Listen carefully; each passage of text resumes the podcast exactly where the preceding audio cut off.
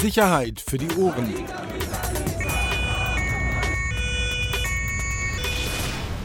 Der Podcast aus Berlin. Herzlich willkommen. Eine neue Folge Sicherheit für die Ohren. Dass du noch lachst, Peter, dass du noch lachst.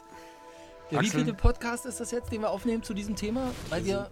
Wir sind einfach die größten Schwachmaten, die größten Flachpfeifen. Technisch, bitte. Nee, das ist auch gar nicht immer jetzt nur irgendwie auf Technik. Wir sind einfach Pfeifen. So, Versuch Nummer drei. Seit Freitag. Seid frei. Du findest echt witzig, ne? Ich finde es irgendwie amüsant, das ist so ein bisschen Slapstick. nicht an, wirklich. Vor allem, So. wie du mit dich mittlerweile so aufbaust hier vor diesem Mikro. Ich kann auch das, die Themen, ich kann es nicht mehr. Wir sind hier nicht an der Theke, ey, wir haben hier hochernste sicherheitspolitische Themen. Okay, alles klar. Trotzdem fange ich an und auch den Scheißsatz kann ich jetzt nicht mehr hören, aber der muss jetzt sein, Ja.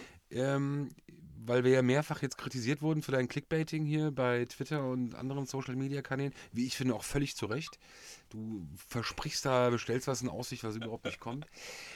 An alle interessierten Zuhörer, die bis jetzt zugehört haben, heute geht es ausschließlich um Rap. Aber nicht um die Musik, natürlich nicht, weil wir ja keine Ahnung haben. Ja? Du.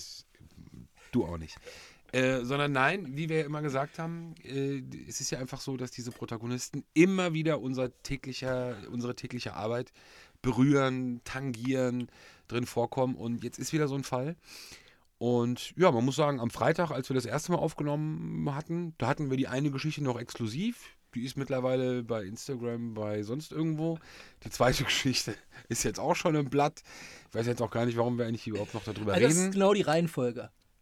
Verstehst du? Als erstes, ganz am Ende kommt der Podcast. So, ist unfassbar. sozusagen. Das ist der Mehrwert jetzt. Das ist Das unfassbar. Mehrwert. Als erstes online, dann Print und jetzt. Aber können wir jetzt thematisch Aber ganz anfangen? kurz, Wir haben wenn, wenn wir jetzt schon genervt und gelangweilt sind, warum sagen soll die Hörer? Was, warum soll sich da Ey, was sagt ihr da draußen? überhaupt noch einer anhören? Doch, weil wir Content liefern und Mehrwert haben. Ja. Spuck mich doch nicht gleich an, deswegen. Wir haben Mehrwert. Nein. Guck mal, in der Zeitung stand zu deiner Mega-Geschichte heute wie viel? 30 Zeilen? 40? Gefühlt 20. Und du hast noch so viel mehr zu erzählen. So, komm, fang an. Komm, schleim nicht so. Komm, ja, komm, fang, fang mal an. Also, wir reden über zwei alte Freunde, ähm, die aktuell ja nicht mehr so gut miteinander sind und die und auch beiden- nicht gut mit uns sind. und auch nicht gut mit uns sind. Ähm, aber beide mal wieder jetzt wirklich ähm, sozusagen juristische Auseinandersetzungen hatten. Ähm, beides, wie gesagt, waren mal News vor einigen Tagen. aber trotzdem. Ey, komm, bleibt dran, aber wir haben, erzählen euch gleich wirklich Sachen, die ihr noch nicht wusstet. Ja, total krass. Erfahrt ihr also wir fangen an mit, mit Bushido. Bushido, ja. War der letzte Woche Aufgrund eigentlich der auch bei, Aktualität halten wir es fest. war der letzte Woche eigentlich auch bei unserer Place to Be Veranstaltung hier im Haus mit den ganzen Rappern? Da wo Kapi auch war, Kapi, Khatar, Hätte müsst ihr wissen, die waren alle bei uns im Haus. hätte witzig werden können. Der einzige, der nicht gekommen ist, habe ich mir sagen lassen, Ali Boumaier. Der einzige, Entschuldigung, also da waren einige. Millionär. Nicht, Alle waren da. Alle waren da bei uns im Haus. Also wenn Ali Boumaier hier im Haus aufgetaucht wäre, hätte ich mich kaputt gelacht. Da hätte ich aber auch sowieso schon, also dann erst recht gar nicht mehr ernst nehmen können. Aber jetzt lass uns nicht hier Okay. Kinkerlitzchen reden. Äh, wir reden über Geschichten, die sowieso schon jeder kennt. Hast du die eigentlich eingeladen, alle? Ja, das sind ja meine, meine Homies mittlerweile. So eine Veranstaltung, vielleicht zur Erklärung, die hier im Haus sta stattgefunden hat. Für Shireen heißt sie. Shireen David, ja. Gib ihm, ja, und die hat so ein paar Freunde mitgebracht, die waren alle da. Um das mal aufzuklären. Hatte nichts mit uns zu tun. Warst du zu dem Zeitpunkt noch im Haus? Nein, Auch nicht, ne? mich auch nicht. Ich hätte die schon gerne mal alle gesehen. Alle bei uns im Haus. Ey. Ja und? Nur einfach mal gucken. Ja gut, Influencer. So, also fangen wir an. Mit, mit, mit deinem Thema, wir sind heute ein bisschen spaßig drauf, ne? Nee, es ist einfach Kurz wirklich... für irre, weil es es der vierte Podcast ist. Komm, okay, Anfang. Thema Nummer eins. Du warst gestern in einem Gericht. Gestern kommt mir vor zwei Wochen. du warst gestern in einem Gericht, was ich noch nie gesehen habe. Wunderschön. Du hast ein wunderschönes Foto auf Twitter gemacht. Danke. Das, das sah aus wie eine Fernsehkulisse. Wo, wo ist dieses Gericht? Was war das? Worum ging's? Ich muss mich ein bisschen in meinem Hirn kramen. Kannst du jetzt mal. Ja, Wir ist sind- gut. Also- sind harte Polizeireporter. Landgericht Berlin, Außenstelle Tegeler Weg. Ja, normalerweise, alle kennen ja hier Landgericht Berlin, denken immer Moabit, oh, Moabit, krass und so. Nein, nein, gibt ja mehrere Außenstellen. Eine davon ist, äh, wie gesagt, auch im Tegeler Weg, auf dem Weg zum Flughafen. Auch von außen schon ein sehr schönes Gebäude, aber von innen wirklich ganz, ganz toll. Ähm, architektonisch äh, irre. ähm, war ich auch schon öfter, äh, aber gestern das erste Mal in diesem Saal. Ähm, weil die anderen Säle ganz ehrlich eigentlich genauso langweilig und trocken und, und, und staubtrocken sind wie die meisten anderen. Aber der war gigantisch. Der war Ja, wirklich. äh, ihr könnt das Foto bei, bei Peter Rosberg auf äh, dessen Twitter-Kanal sehen, wer sich das dann nochmal angucken will. Es ist schon, ähm, schon auch eng irgendwie, ne? Ja, die Enge, also die Enge wäre interessant gewesen, wenn, wenn beide Protagonisten, die, äh, die, um die es gestern ging, gekommen wären, dann wäre es eine interessante Enge geworden, auch wirklich. Aber schön die Farben und so, klasse. Der Richter dazu gestern, äh, der passte da wunderbar rein, wie so ein englischer Oper. Ähm, so sowas, sowas, äh, wie, wie nennt man hier, diese, diese Country Club mäßig und so. Äh, Super, war wunderschön.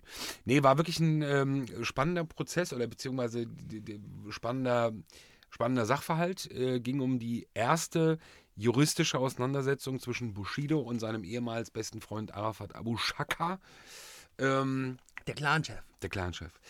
Die, äh, die erste Auseinandersetzung, die vor Gericht landete, gibt ja unzählige Verfahren äh, zwischen den beiden oder unter den beiden. Ähm, aktuell aber eben, das war jetzt der erste Termin, der stattfand, bei dem beide hätten zugegen sein können. Ähm, beide hätten nicht kommen müssen, aber für die Aufklärung des Sachverhalts ähm, hatte der Richter eigentlich auch darum gebeten. Ähm, es war so, dass Bushido kam mit Polizeischutz, man hat den Fotos. da, ja, da muss ich jetzt nochmal, also da muss ich jetzt nochmal, bevor wir weiterreden, zwei Sachen. Ja. Also einmal sah es schon ziemlich imposant aus. Ne? Also die Personenschützer hatten sich alle vermummt, kamen dann um die Ecke. Sind das so Säckis mal gewesen oder sind die von sich aus auch so eine Hühn? Wie ist man das? Darf man das überhaupt sagen? Ich weiß es nicht. Dann weißt du es nicht. Ähm, aber es sah imposant aus und äh, er kam da, da kam so, so ein, also ein relativ kleiner Junge halt, ein bisschen älter geworden jetzt und zwischen diesen Berserkern, pff, mein lieber Scholli. Ähm, wobei man sagen muss, dass ich fand, dass Bushido ziemlich fertig aussieht. Also, äh, Also ich habe ja gestern mir Fotos angeguckt, äh, habe ja auch nochmal extra jetzt hier nochmal eins zum Einsprechen mitgebracht. Also grau, ein bisschen trübe so um die Augen. Also hilf mir, also wie ist dein Eindruck? Also mein Eindruck gestern war auch, muss man schon ehrlich sagen, also es war, äh, es war, war eine absurde Situation in dem ganzen Gerichtsgebäude, weil eigentlich jeder, der, der die Stelle im Tegeler Weg kennt oder das Landgericht weiß, das ist ein sehr beschaulicher Ort, da passiert eigentlich wenig. Äh, da ist es meistens auch totenstill, wenn du durch dieses Gebäude läufst, hast du wirklich manchmal das Gefühl, wie in so einem Horrorhaus irgendwie lang zu laufen, hörst irgendwelche Flüsterstimmen in irgendwelchen Sälen, aber auf den Gängen ist da wenig los und auch unten im Foyer ist meistens wenig los. Und das war gestern von Beginn an anders. Es war vor, der, vor dem Gerichtsgebäude waren, waren zwei Wannen plus noch Unterstützungsfahrzeuge der Polizei. Also du hattest insgesamt so 20, 30 Uniformierte, die draußen aufgepasst hatten. Du hattest viel Zivilbeamte, die unterwegs waren, szenekundige Beamten, die unterwegs waren, ähm, die eben aus dem OK-Bereich und vor allem aus dem Araber-OK-Bereich kommen. Ähm, also da war eben von außen, bevor man reingegangen ist, schon große Änderung und dann hast du drin gemerkt, es war eine riesen, ein, ein, also ein, ein Gewusel, das es sonst, wie gesagt, dort überhaupt nicht gibt. Die Mitarbeiter und Mitarbeiterinnen offenbar ja auch mitbekamen, dass eben irgendwas Außergewöhnliches passieren muss, weil es eben auch im Haus andere Sicherheitsmaßnahmen gab. Ich fand's, äh, ich habe es ja, glaube ich, gestern auch in dem Podcast schon mal gesagt.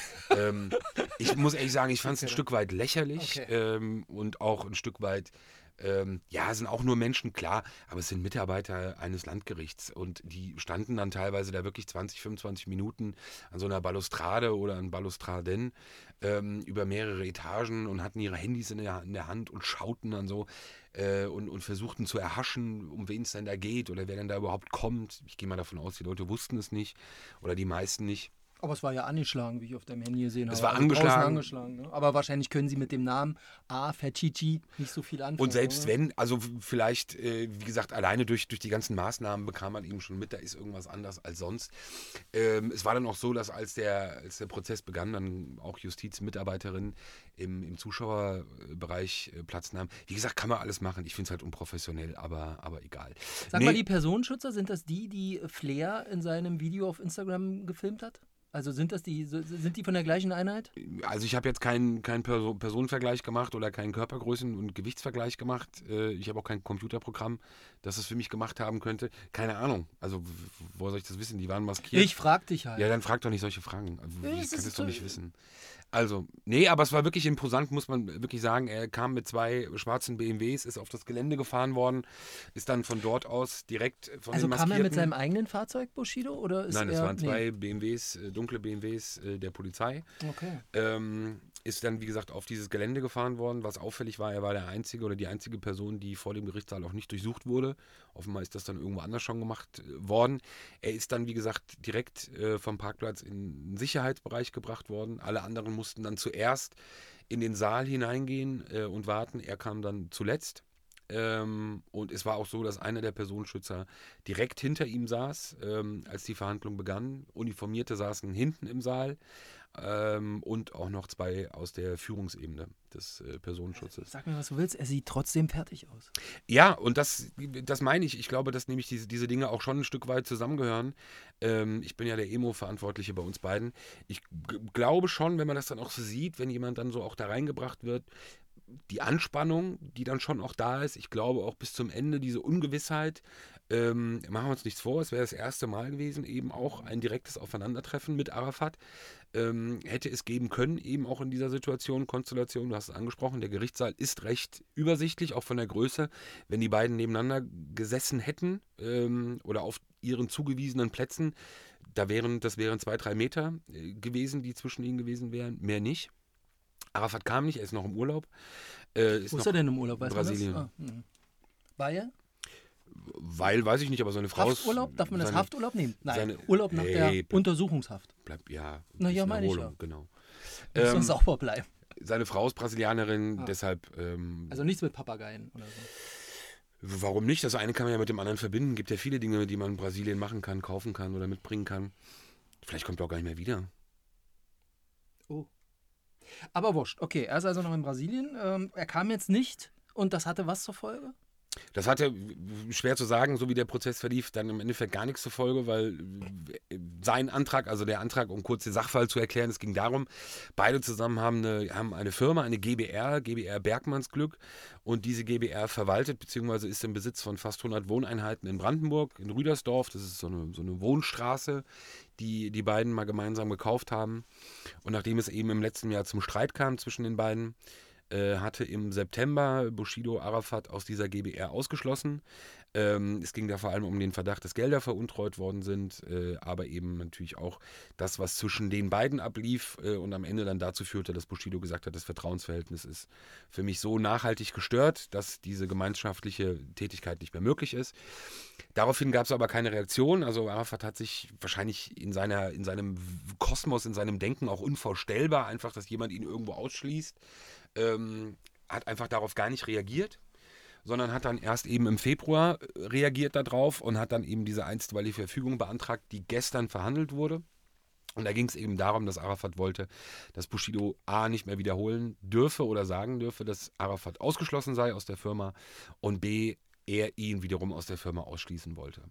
Ähm, ja, die Verhandlung dauerte nicht mal 20 Minuten. Der Rechtsanwalt von Arafat, ein John Sayed äh, aus Essen, der sich, glaube ich, sonst äh, um Kfz-Gutachten irgendwie kümmert, ähm, musste den oder hat den Antrag am Ende zurückgenommen, weil der Ant äh, Richter einfach klar gesagt hat, dass da keine Aussicht auf Erfolg ist und ähm, ja, deshalb sozusagen, wie gesagt, ich habe es angedeutet, es ist ja auch teilweise bekannt, teilweise noch nicht so wirklich, aber es sind eben diverse Verfahren, die da eben zwischen den beiden aktuell laufen. Ähm, und wenn man das eben dann in der Boxersprache so sagen will, dann erster Punktsieg äh, für Bushido. Das eben definitiv. Ja, aber zu welchem Preis, ne? Also du kannst natürlich als Boxer aus Runde äh, 10 rausgehen als Gewinner, aber du siehst halt zermatscht aus. Und ganz ehrlich, ich finde, Bushido sieht ganz schön fertig aus, auch wenn er aus der Runde als... Die Frage ist, äh, hatten wir in, einem, äh, in einem unserer anderen vier Podcasts ja auch schon mal äh, thematisiert, wie lange kriegt er denn noch Polizeischutz? Also wie lange geht sowas? Ich habe da wirklich keine Ahnung, weil das ist ja auch ein relativ neuer Phänomenbereich, also nicht kein Phänomenbereich, aber eine neue Dienststelle beim LKA. Ähm, das kann doch, geht das jetzt die nächsten zehn Jahre so weiter, wenn die sich äh, sozusagen, wenn, wenn, wenn es Hinweise gibt, dass es da immer noch eine Bedrohungslage gibt? Wahrscheinlich, ne? Also ich denke, also es, A, es gibt kein Zeitfenster, das klar sagt, jetzt ist vorbei oder in zwei Jahren ist vorbei oder in drei Jahren ist vorbei.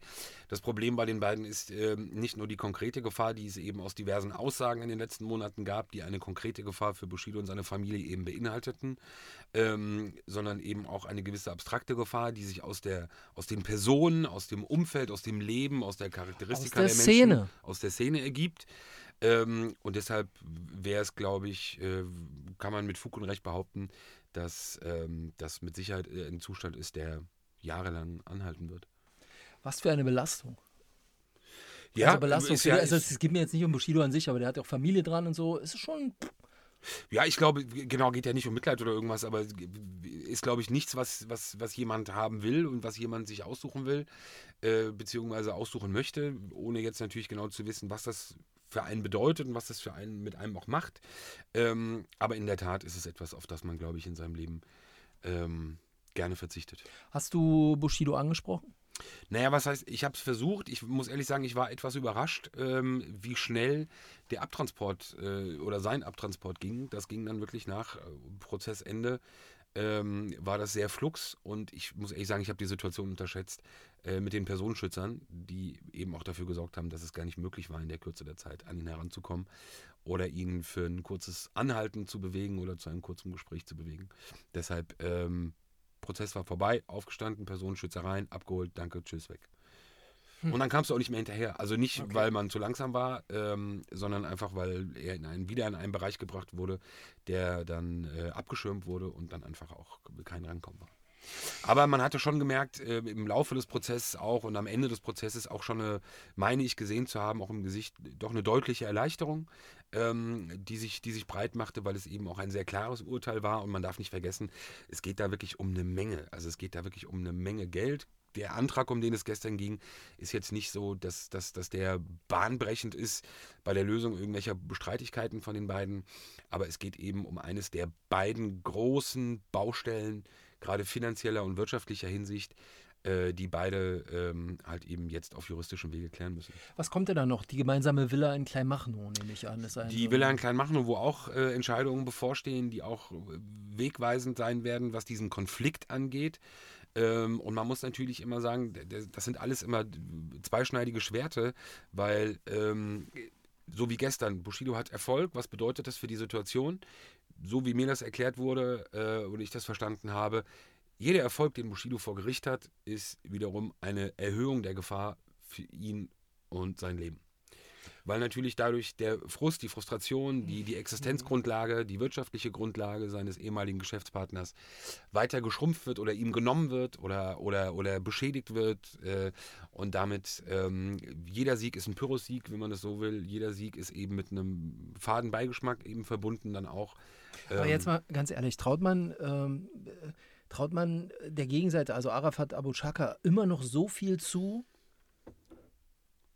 dass man sagen kann, es geht mit jedem gerichtlichen Sieg von Bushido, äh, wird sozusagen, steigt die Gefahr für Leib und Leben? Ist das echt so, ja? Muss man dem, nach dem Ganzen, was er jetzt mitgemacht hat, äh, mit Knast und allem drum und dran, äh, wo wir ja auch wissen, dass er jetzt nicht den größten Clan hinter sich hat, muss man echt damit noch so rechnen, dass, dass dafür Bushido angegangen wird, persönlich oder seine Familie? Also wir wollen jetzt keine Hobbypsychologen spielen oder keine Kaffeesatzleserei, aber ich glaube, gewisse Dinge ergeben sich aus der Person ja selbst heraus. Was war Arafat ohne Bushido? Klar, man kann auch sagen, was war Bushido ohne Arafat. Die Diskussion wollen wir jetzt hier nicht führen. Aber was war Arafat ohne Bushido? Wo, wo sind die beiden auch zusammen hingekommen? Wo haben sie den wirtschaftlichen gemeinsamen Erfolg eben erlebt? Ähm, trotzdem ist es so, wie viele auch das kolportieren und auch eben sagen, einer der Gründe eben offenbar auch der Trennung zwischen Bushido und Arafat war eben gerade aber auch dieses Selbstverständnis von Arafat eben ähm, jemanden sozusagen in der Hand zu haben und auch über diese Person bestimmen zu können und zwar in nicht nur manchen, sondern fast allen Lebenslagen, ähm, die die Person betrifft. Ähm, wie sollte man also oder warum sollte man also jetzt davon ausgehen, dass dann irgendwann so etwas wie Vernunft einsetzt? Äh, Naja, nach einem Knastaufenthalt, nach einer Festnahme im Gericht. Ja gut, aber wir, wir reden ja jetzt nicht von Otto Normalverbraucher, sondern wir reden ja von Menschen, die ja schon Zeit ihres Lebens mit Kriminalität in Verbindung stehen, beziehungsweise auch äh, ist ja für sie jetzt nichts Ungewohntes ist, auch wenn sie vielleicht selber nicht in Haft saßen, aber was Haft bedeutet und was Hafterlebnisse sind. Also die Vernunft hätte eigentlich ja schon vor einigen Monaten hier eintreten müssen, bei aller verletzten Ehre und verletztem Stolz, aber am Ende ist es dann das doch wieder, um das es geht äh, und das, was das Handeln bestimmt, verletzte Ehre, verletzter Stolz äh, und natürlich das Geld. Und deshalb ist für mich ist auch völlig nachvollziehbar oder klingt das auch eben sehr plausibel, jede Entscheidung, die eben dazu führt, dass äh, die Erfolgsaussichten von Arafat geringer werden, dementsprechend auch größer die Gefahr wird. Okay, verstanden. So, dann haben wir den ersten Ersten Herren. Komplex abgefrühstückt, genau kommt der 20 zweite. Minuten. Jetzt Kommt, der, kommt dein Freund. dein Freund. Ihr seid Telefonpartner. Erinnere mich nicht daran, ich kann es ich, wirklich. Ich, wir es nochmal erzählen? Also wir haben es ja heute im Blatt, also es gab eine SEK-Razzia bei, beim Sprechgesangskünstler Flair. Ja, Richtig? Patrick So, Lesinski. jetzt wollen wir nochmal generieren. Wir sind ja, jetzt muss man sagen, es stand relativ spät bei uns heute im Blatt und auch online. Und jetzt, äh, weil das ja hier ein Mehrwert für unsere Hörer ist, äh, wollen wir nochmal erklären, wie die Genese da zustande kam, warum wir erst heute sozusagen das online haben. Und das ist, klingt ein bisschen abstrus, äh, zeigt aber auch, dass wir halt nicht so können, wie wir wollen. okay. Wenn das wir einfach schlecht sind. Nee, warte doch mal. Es hat ja auch ein bisschen was mit guter Recherche zu tun. Warum wir so spät rausgegangen sind. Also, Punkt 1. Am Freitag. Ähm, Du frei, ich krank. Genau, richtig. Aber ähm, die Berliner Polizei veröffentlichte auf Twitter eine Nachricht. Und nur auf Twitter eine Polizeinachricht. Nämlich äh, um 13.03 Uhr, dass es eine Durchsuchung unseres LKA, also nicht meines, sondern deren LKA, mit Unterstützung des SEK und der 13. Einsatzhundertschaft an zwei Wohnadressen in Steglitz und Zehlendorf gegeben hatte. Und ähm, die richteten sich gegen eine seit Jahren agierende Sprayer-Gruppierung. Okay, was mich wunderte war, es gab keine Pressemitteilung dazu, sondern das wurde ausschließlich auf äh, Social Media rausgepustet. Und das lässt mich doch dann aufhorchen. Fuchs du. Aufhorchen, ich Fuchs. Ne? Und dann äh, ein bisschen rumtelefoniert, ein bisschen nachgefragt. Und tatsächlich dann kam raus, ja, das war äh, bei Frank Losensky hieß es. Bei Frank Losensky, Rapper Flair, geht um Video. Ganz kurz, Frank Losensky ist ein Ah, ehemaliger Entschuldigung. Mitarbeiter von dir. Patrick Losensky, Entschuldigung. Wirklich. Ja, Entschuldigung. Ähm, und da gab es jedenfalls äh, zwei Durchsuchungen. Und das war. äh, Uh. Und das Besondere ist halt schon, dass man mit dem SEK da einreitet. Das ist besonders. Ja, Hintergrund. Soll ich den noch erklären oder soll ich ihn. Klar, erklär ja? Los. Ja, bitte. Also, am 8. September 2018 hat Flair ein Video hochgeladen. Und zwar heißt das Dieser Boy, featuring Damagers. Ähm, bislang 2,1 Millionen Aufrufe, 4500 Kommentare, ist schon ganz gut. Ja, also, das ist schon gut. Und zwar zeigt das einen Rapper, ihr könnt euch selber auf YouTube angucken, einen Rapper, der vermummt ist. Rapper. Rapper, der vermummt ist und rappt. So, und im Hintergrund siehst du halt die Damagers, also diese Sprayer-Crew und die löten diesen U-Bahn-Waggon zu. Also mit umgebauten Feuerlöschern, keine Ahnung, und die meißeln den zu, ne? Damagers. Krass. So, die Frage ist halt, man erkennt natürlich nicht, dass es Flair war. Ja, weil der war ja vermummt, der, derjenige. Ähm, und vorher gibt es auch so, wie war das? Da gab es so noch, vor, bevor das Video startet, gibt es so eine Einblendung. Wir haben hier dieses Material anonym zugeschickt bekommen. Äh, wir, äh, das ist nicht von uns, wir distanzieren uns. Ähm, und äh, was war es noch? Und wir macht das nicht nach, alles strafrechtlich und irgendwie so. Ne? Hat aber wohl nicht dazu geführt, dass das LKA nicht kam offenbar hat man Flair mit diesem Video in Zusammenhang gebracht. Also offenbar geht man davon aus, dass er diese Sachbeschädigung mitbegangen hat. So, aber warum jetzt das SEK? Das wusste ich nicht. Das hast du mir dann erklärt. Naja, der Grund, warum das SEK. Nein, man muss ja erstmal sagen, dass das, Verfa äh, ui, dass das Verfahren zunächst bei der Amtsanwaltschaft war. Ähm, aber schlussendlich jetzt bei der Abteilung für organisierte Kriminalität und dort ausgerechnet bei Frau Leister bearbeitet wurde, Frau Oberstaatsanwältin Leister. die mittlerweile ja über Deutschland, ach, weltweit äh, bekannt ist. Bis Brasilien. Erst die, erst die Remos bekämpft, dann Arafat Abu Shaka in den Knast gebracht. Ähm, genau, nee, Und also, jetzt Flair? Was für eine Reihe. Und dann jetzt eben Flair auf dem Tisch. Ähm, und so wie ich das verstanden habe, ging es ja auch darum, dass es eben den Verdacht gab, weil eben Flair auch in Insta-Stories und sonstigen Fotos eben immer öfter mal mit Waffen hantiert hat, dass es eben den Verdacht auf eine Schusswaffe gab. So, ja, sonst kommt auch nicht das SEK. Also, ja, richtig. Ganz ehrlich. Deshalb Verdacht Schusswaffe, SEK, so mit dabei. Ähm, genau, dann sind wir ja morgens dann rein bei ihm und ähm, 6.20 Uhr. dann war er überrascht. Klar, wäre ich auch. Genau, aber es ging ja nicht nur um das Verfahren, sondern es ging ja noch um eine zweite Geschichte. Also das war sozusagen Ja, Moment, Sie sind, es war nicht seine Wohnung, Sondern die von seiner sagen, Freundin? sondern die von seiner Freundin, da müssen wir sauber bleiben. Und das Studio hat er dann selber aufgemacht. Das Studio hat er selber aufgemacht, Mhm. genau.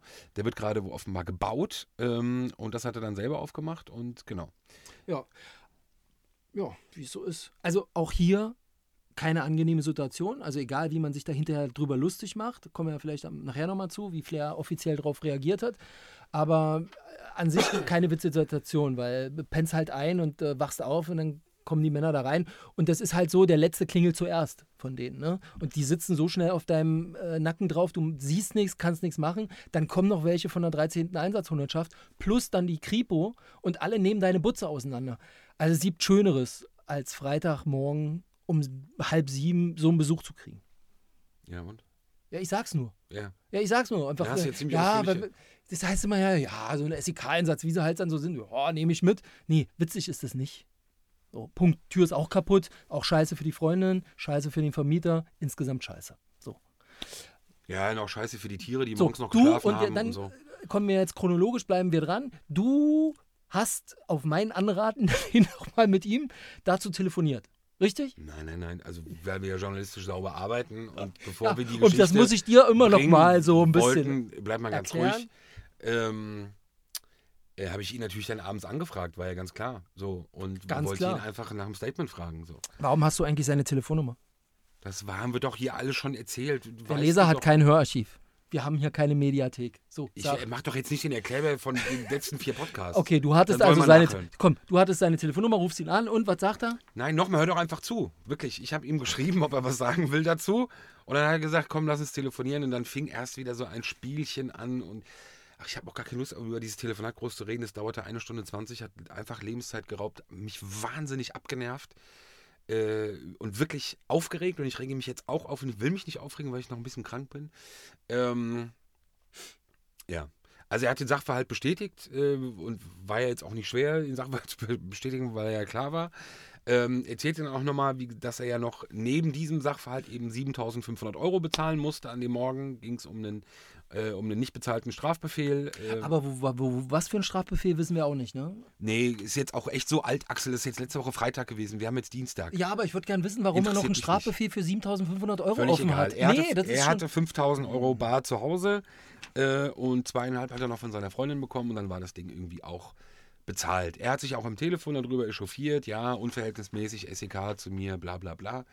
Äh, hast du ja eben auch schon erzählt, hat er ja auch in seinen Insta-Stories ähm, erzählt. erzählt. Und ähm, ja, so war das. Aber äh, was er dann kurze Zeit danach gemacht hat, ist äh, auf Twitter gegangen und hat der Polizei auf deren Tweet geantwortet. Ne? Die Nummer war ja klar. Er hat am Telefon ganz klar, ich habe ihn ja am Telefon auch gefragt, warum er eigentlich damit nicht rausgegangen ist, noch ein bisschen Promo holen hier vor Album und Polizei, SEK sind doch immer gute Sachen. Man hat gemerkt, er wollte mit der Nummer nicht raus, wusste aber natürlich, nachdem wir am Freitag da angefragt hatten oder wir dann auch telefoniert hatten und das Telefonat auch sehr unschön endete, ähm, dass er davon ausging, dass wir ja natürlich sowieso was machen. Also clever wie er ist, äh, hat er dann das Heft selber in die Hand genommen, weil wir natürlich auch zu dumm waren zum Veröffentlichen. Das heißt, erst hat er Freitagabend den Tweet geschrieben, am Samstagmorgen hat er ausführlich... Freitagabend, jetzt muss man sagen, er hat geantwortet auf den Tweet äh, der Polizei nächstes Mal Schuhe ausziehen. Genau. So, und am nächsten Nicht Morgen... ganz unschmunzettig, wie ich finde. Ja, dein Humor kennen wir. Ja, so, nee, weil ich auch weiß, was das bei den bei, bei KA6 auslöst. So eine, so eine Ja, Sache. die nehmen also sich beim, das zu Herzen. Richtig, bei, Genau. beim nächsten Mal mhm, Schuhe ausziehen. mhm. Ja. also, naja, okay, aber so zum Lesen erstmal spaßig. Genau, ich. und dann hat er Ja. die Geschichte ja schon selber erzählt. Umso überraschter war ich dann, Am dass, du, Samstag. dass genau. du gestern gefühlt drei Wochen später trotzdem die Geschichte noch machen wolltest. Aber ist ja gut, hast du ja gemacht. Ja, weil er, ähm, äh, ich finde ganz gut auch szenisch, dass eben nochmal äh, geschildert hat, wie das passiert ist und worum es geht. Ich meine, die Leute wussten es ja nicht. Und er hat ja auch Teile aus diesem, weiß ich nicht, nennt man das Durchsuchungsbefehl? Ja, äh, vorgelesen.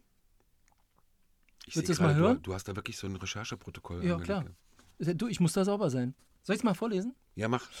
Also, er jetzt, Flair hat äh, wie folgt auf Instagram Stories live dann gesagt. Äh, er hat das Papier sich geschnappt und hat dann vorgelesen. Also, wir vermuten, dass die Durchsuchung zur Auffindung von Beweismitteln führen wird, namentlich Kleidung, die der Beschuldigte zur Tatzeit getragen hat und die auf Filmaufnahmen, die anlässlich der Tatbegehung gefertigt worden sind, zu erkennen ist. Ähm, Graffiti-Tatmitteln, Datenträgern, insbesondere Mobiltelefone, Kameras, Computer, Laptops, in denen das Tatgeschehen dokumentiert und als Film- oder Bilddateien gespeichert oder derartigen Dateien bearbeitet worden sind. Die Anordnung der Durchsuchung in, den vor, in Ja, dem gut, glaub, vorgenannten reicht Umfang jetzt. ist im Hinblick auf den Tatvorwurf und die Stärke des Tatverdachts verhältnismäßig. Dann sagt er, SEK verhältnismäßig. Insbesondere sind mildere Maßnahmen bei derzeitigem Ermittlungsstand nicht ersichtlich. Sachschaden sagen Sie 4.460 Euro, als wenn ich, egal, ich äußere mich jetzt nicht dazu, wie gesagt, in Berlin kommt neuerdings das SEK bei Verdacht auf Sachbeschädigung. Ich hatte eine andere Summe ähm, äh, genannt bekommen, also deutlich höher. Deutlich höher im fünfstelliger, fünfstelliger Bereich, mehr als 10.000, mehr als 15.000 sogar. Aber wer weiß, was da auf dem Zettel steht und was die Staatsanwaltschaft dann. Völlig egal. Man hatte gesehen, ich glaube, Das ist nicht egal, das sind kleine Details, auf die unsere Hörer achten. ja, vorgestern Abend, äh, glaube ich, war das, hatte er nochmal einen Post dann gemacht äh, zu diesem Thema. Ähm, und wollte sich, glaube ich, noch ein bisschen dafür feiern lassen, nach dem Motto irgendwie, weil er ja im Verdacht stand oder dieses Diskussionsthema 31er, ja, nein, was er natürlich ja nicht ist, was nie auch einer behauptet hat, vor allem hier nicht in diesem Podcast. Ähm, das so nach dem Motto, das SEK kommt ja nicht zu jemandem, ja, der so einer ist. Der Post war dann irgendwie kurz danach wieder gelöscht, keine Ahnung warum, aber Warum? das hat ja, ich weiß es Du nicht. hast hat- gesagt, es lag an den Kommentaren, die da drunter ich habe, was weiß ich, weiß ja nicht, woran es lag, musste ihn fragen. Ich rufe ihn nicht nochmal an. Ähm, kannst aber, die Kommentare waren aber irgendwie, lasen sich eindeutig. Ich glaube, das kam nicht so gut an. Ansonsten hat er sich über die, über deinen Text, wie du, wie du ihn geschrieben hast, hat er sich sehr gefreut, habe ich dir gestern Abend geschickt. Ähm, ich glaube, dass zwischen euch, das wird auch besser passen. Und ja. Du bist nicht wie ich, wenn du einen Bullen kennst. Ich kenne zu viel. Zwischen uns wird das nichts. Du bist ja zu tief drin auch. Ja. Auch emotional. Ja. Ja, das, Das war, glaube ich, zwei somit die Themen, ja. inaktuellste Sendung, die wir, glaube ich, je hatten. Aber ähm, ich hoffe, wir haben euch ein bisschen unterhalten. Ja, und wie gesagt, also für alle diejenigen, die, die sich halt nicht für Rap-Musik interessieren und trotzdem drangeblieben sind, ähm, ja, beim nächsten Mal definitiv wieder ohne. Aber wie gesagt, die Jungs bestimmen die Themen und die Jungs bestimmen das Prozedere. Und wenn es da was zu bereden gibt, ähm, zur richtigen Zeit, dann machen wir das auch. Ich wäre auch mal wieder daran interessiert, mal wieder einen Gast zu haben. Ohne Scheiß. Ja? Ja. Weil dann ist das ist die Situation, die lockert auch so ein bisschen auf zwischen uns, wenn, wenn da noch ein Gast ist. Der neutralisiert die Spannung da so ein bisschen. Ich glaube, wir brauchen aber auch einen Gast, einfach um wieder ein bisschen inhaltlichen Content reinzubringen. ja, und nicht eine Woche später. Und Okay. dann beim nächsten Mal sprechen wir über dein tolles Mikro. Hat ja super geklappt gestern Abend. An der Stelle danke ich fürs Zuhören. Bin dann hier schon mal raus. Der Herr Rosberg kümmert sich jetzt um die Pod, äh, Podcast-Produktion. In diesem Sinne vielen Dank von Axel. Glaubst du nicht im Ernst, dass das Ding je veröffentlicht wird? Also, schöne Woche, falls doch. Und wir hören uns Ende der Woche bestimmt mal. Und dann mit ganz anderen Themen. Blick auf da. Tschö. Sicherheit für die Ohren. Der Podcast aus Berlin.